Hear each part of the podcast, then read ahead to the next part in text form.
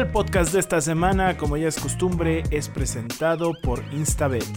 Bienvenidos a este canal del Crema Soy, el canal del mejor equipo de fútbol, el que a todo equipo él le va a ganar. Eso dejémoslo al lado. Ahora escúchate este podcast que te vengo yo a traer. Siéntate, ponte cómodo, relájate, ven a pasarla bien. Rólate ese like y también suscríbete. Y como es costumbre, como cada semana, regresa del Crema Show, este programa auditivo eh, que, que les traemos cada semana que no los abandonamos, que tratamos de traerles 20 minutos, 25 minutos de información relajada, amable, eh, digerible, mientras lavan los trastes, lavan el coche o hacen alguna que otra actividad y así los entretenemos. Esta semana hay mucho que platicar, mucha información eh, respecto al América, eh, respecto al torneo, respecto a la CONCACAF, mucha información que surgió acerca del América y bueno, vamos a empezar por el principio y el principio es eh, el torneo local. ¿Cómo vamos en el torneo local? Se ganó, se ganó el fin de semana. Eh, apretado el resultado, pero se pudo conseguir la victoria contra Puebla. Importantísimo esos tres puntos en la casa, en el Estadio Azteca y que bueno, representan una oportunidad para seguir escalando. Está este comienzo de torneo muy apretado, tanto que al, dormimos el sábado con el liderato, pero terminando el domingo, bueno, ya estábamos en cuarto. Está muy apretado, la diferencia entre los primeros lugares son los goles. Entonces, jornada 5, pero bueno, eh, se está apretando. Poco a poco se van a ir separando los equipos, se va a ir separando esa diferencia entre cada uno de ellos. Pero estamos empezando bien, eso es importante. El juego, como lo dije, apretado, difícil, complicado. Eh, costó trabajo eh, ese gol. Otra vez Roger Martínez anota eh, el, tanto de la victoria. Importante que Roger esté marcando goles. Así es como lo queremos ver jugar. Así es como debe de jugar. Se debe de olvidar de muchas cosas. Y entró de cambio. Entonces yo creo que es importante tener un cambio de la calidad de Roger.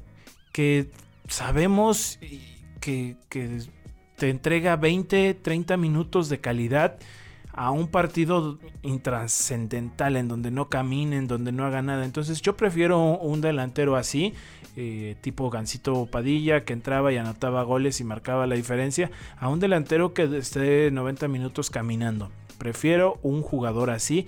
Eh, como el jugador que está haciendo en este momento Roger.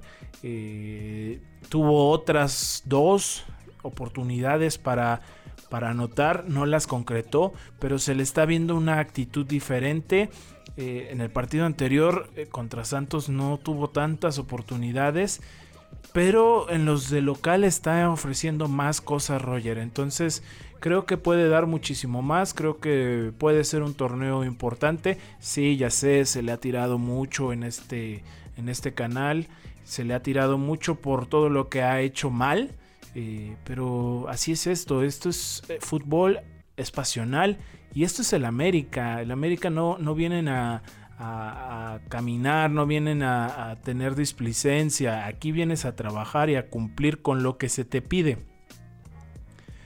Y así como tiramos o, o, como decimos las cosas malas, pues hay que reconocer que Roger está haciendo bien las cosas en este inicio del torneo. Le ha durado más que el torneo pasado, que fue un partido, por lo menos en este torneo ya lleva varios, entonces, y con gol. Entonces, hay que aplaudirle ese y esperar que siga de esa forma, como Santi Naveda, que, que lo está haciendo muy bien. Eh, el chico ha tomado mucha confianza gracias a Solari, ha tomado esa confianza que, se le había perdido con el técnico anterior y lo está haciendo muy bien. Esa dolencia que teníamos en la media cancha después de la partida de Guido, que no encontrábamos a nadie, eh, Naveda lo está, lo está haciendo muy bien. Eh, también derivado de la baja de Sebastián Córdoba, eh, a las ausencias de Richard. Entonces aprovechó muy bien sus oportunidades y está metiendo en problemas a Solari para definir cuál va a ser su once titular. Eh, después de, de Puebla, ahora nos toca contra Querétaro también en el Estadio Azteca. Tres puntos que se ven complicados, se ven muchísimo más complicados que Puebla, ya que Querétaro no va mal en lo absoluto. Eh, hay una diferencia de un punto entre nosotros. Ellos tienen 8, nosotros 9. Eh, tienen a un jugador muy bueno como es Valencia, que fue la bomba del mercado esta temporada. Lo ha hecho bien Querétaro.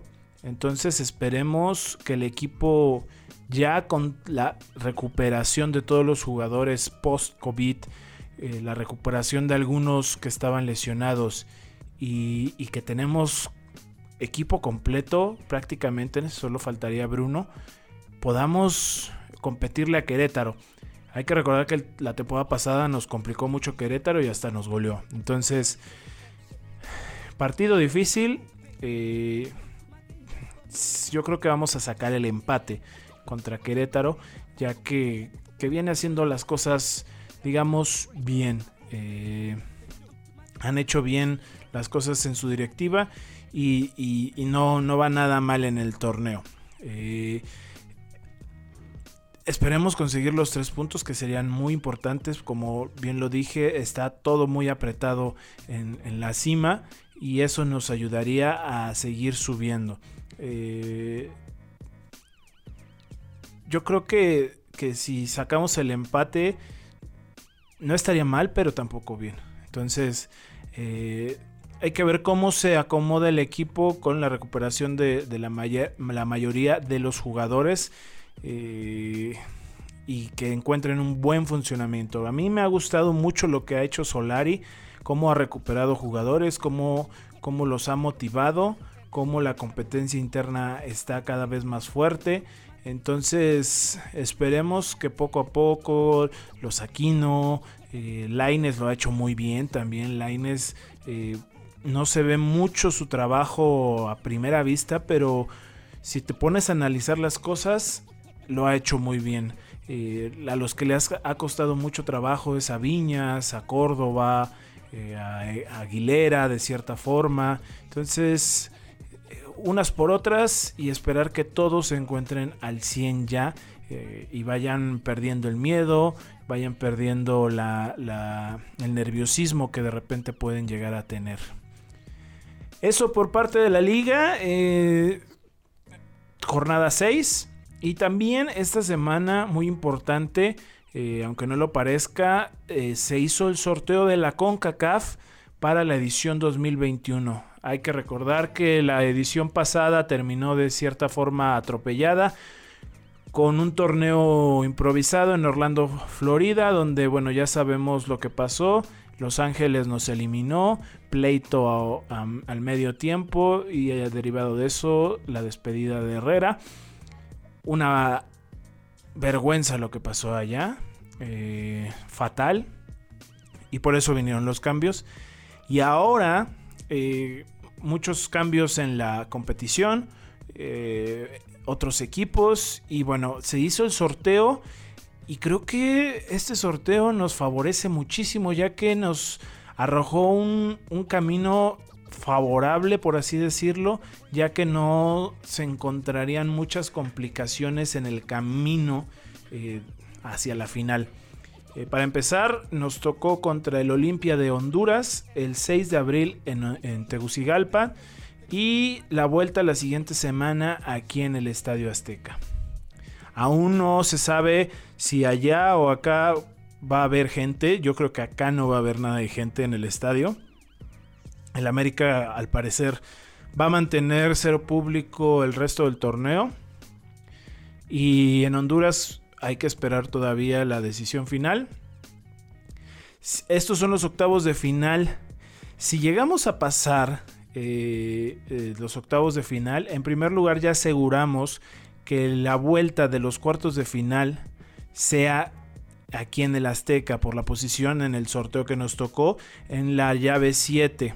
si nos hubiera tocado la 8 o la 6, hubiéramos cerrado de visitante. Pero bueno, nos afortunadamente nos tocó cerrar de local en cuartos, en los hipotéticos cuartos, si es que pasamos. Y en esos cuartos nos encontraríamos a dos eh, equipos. Uno que podría ser peligroso, como lo son los Timbers, que allá han salido campeones de la MLS y que son un equipo peligroso que, que es más de garra, más de empuje, eh, más bárbaro, por así decirlo. Que, que, el maratón, o el otro equipo de Honduras que calificó. Entonces cualquiera de esos dos equipos nos tocaría, en teoría debería, debería de ser cualquiera de los dos accesibles para pasar a las semifinales. Eh, en las semifinales eh, hay cuatro opciones, las cuales son dos americanos que sería el Atlanta United o el Philadelphia Union. Eh, ninguno de estos dos fue campeón de la MLS actual, así que por lo tanto no representan gran complicación. Y por el otro lado también nos tocaría, podría ser los otros dos eh, costarricenses, el Saprisa, con el que ya hemos jugado y que bueno, ya la podríamos decir que hasta los tenemos de hijos porque nos hemos aprovechado. La última vez que jugamos allá ganamos por 5 goles. Y el otro, el Alajualense, el eterno rival del Saprissa, también nos podría tocar en semifinales si es que llegamos a esas instancias. Y el Alajualense nos ha eliminado en fase de grupos, así que eh, hay algún tipo de cuenta pendiente. Pero ese sería el camino, el camino para llegar a la final. En semifinales se sumarían los puntos de los octavos y los cuartos para elegir cuál es el equipo que cierra como local. Pero bueno, ese ya es otro aspecto. Eh, pero en teoría eh, puede ser muy accesible. Del otro lado está Cruz Azul, está León, está Monterrey, está el Columbus Crew, que es el campeón de la MLS. Y esos para mí representarían los complicados, los difíciles. Entonces creo que tenemos un, un camino accesible para poder eh, llegar a la final. hay que recordar que cambió el formato y que la final se jugaría ya por septiembre, octubre, ya que todo esto del COVID ha venido a complicar todo. No se sabe aún nada sobre el posible Mundial de Clubes en China que se llevaría a cabo a mitad de este año.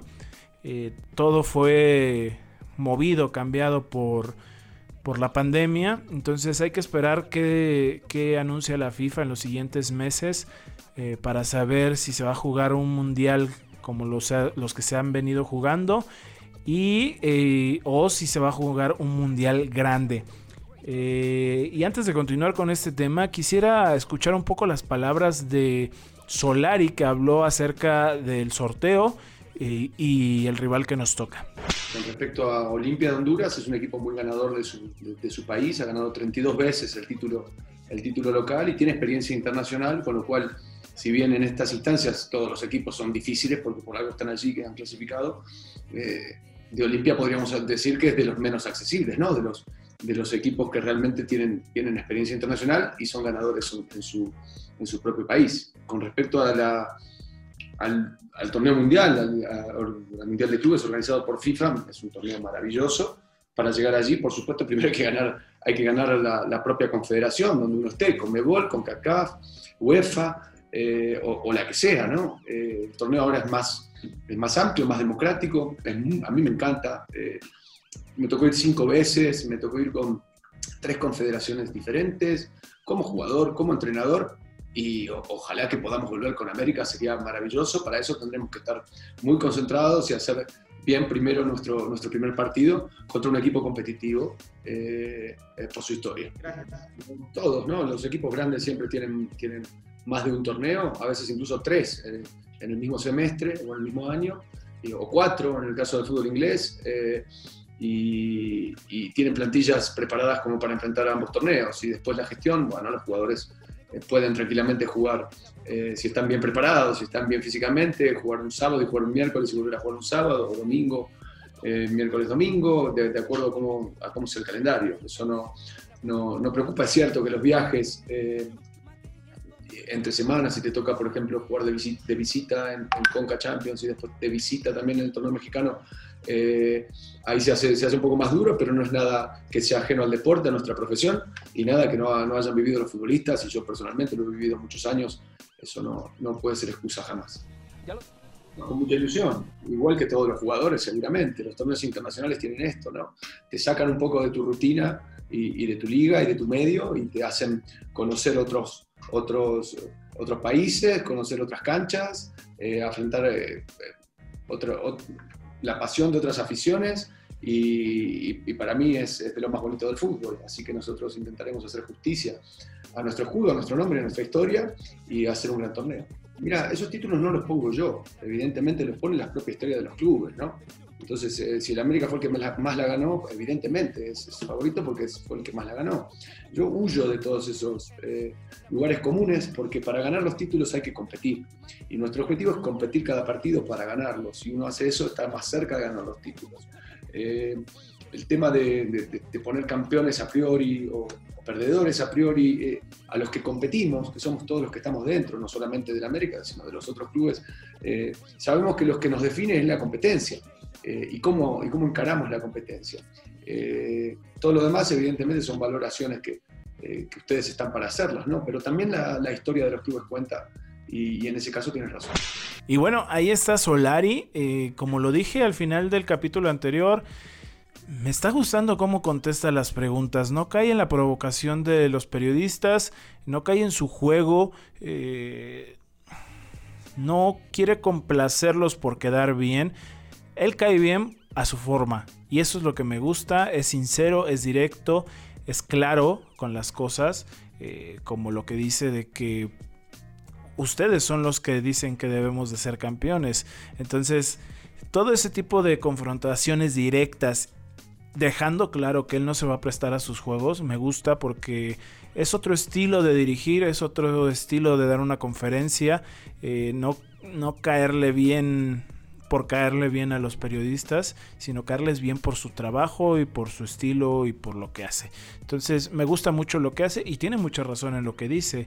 Eh, hay que ir paso a paso y tenemos que representar a nuestro escudo, nuestro escudo que es América.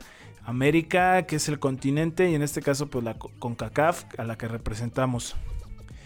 Eh, por lo mientras, porque se ha hablado mucho de regresar a Libertadores, yo lo veo sinceramente complicado, complicadísimo y más que justamente hablando de este tema de CONCACAF, eh, la CONCACAF acaba de anunciar un cambio de formato en la, edición 2023, eh, donde habrá muchísimos más equipos. creo que va a haber 16 o 20 equipos solamente de Estados Unidos, eh, Estados Unidos, México y Canadá. Eh, entonces, imagínense cuántos van a calificar de aquí. O sea, los dos campeones, cuatro campeones, eh, los dos campeones y dos subcampeones van cuatro. si se sigue jugando la copa, digamos campeón y subcampeón van seis. Faltarían dos, entonces ya se, serían muchos equipos y a ver quién puede ir a Libertadores, porque a CONCACAF no le interesa que ningún equipo de su confederación vaya a Libertadores, ya que le representa una disminución de dinero. Lo ven mal porque pues, no les toca tajada de, de lo que surge de Libertadores en lo económico, pero también lo están viendo mal porque no están haciendo que eh, el, nivel de juego crezca. Se acaba de ver muy claramente con Palmeiras. Palmeiras no jugó absolutamente nada en el Mundial de Clubes y el nivel de Sudamérica ha bajado muchísimo, muchísimo. Al no tener una competencia directa con México, que es, digamos, un rival directo contra los argentinos, brasileños, uruguayos, chilenos, colombianos, pues baja el nivel. igual pasa acá. Acá en México pues se ha tenido que conformar con enfrentar a la MLS o enfrentar a los equipos de Centroamérica o del Caribe. Entonces hay que elevar el nivel, no hay que estancarnos en lo económico. Yo sé que lo económico para CONCACAF, que es una empresa, es importante, pero también el juego, eh, si en algún momento CONCACAF quisiera que alguna selección de su confederación llegue a la final, pues tiene que apoyarlas en buscar mejorar las eh, condiciones. Y bueno, esto ha sido prácticamente todo lo que ha surgido alrededor de la semana del Club América. Eh, los entrenamientos han surgido normales. Las buenas noticias han sido la recuperación de todos. Y, esperando ansiosamente el encuentro contra Querétaro que será de la jornada 6 y llegaremos a la primera al primer tercio de la temporada. Una temporada atípica como la anterior, pero que para nosotros representa esa transición de lo que estamos viendo a lo que queremos. Yo así lo veo, eh, me gusta lo que estoy viendo. Eh, va a ser difícil, hay que darle tiempo, pero bueno, no, no perdemos nada en esperar este cambio. Por el momento es todo amigos, hasta aquí del Crema Show de esta semana, el capítulo 4.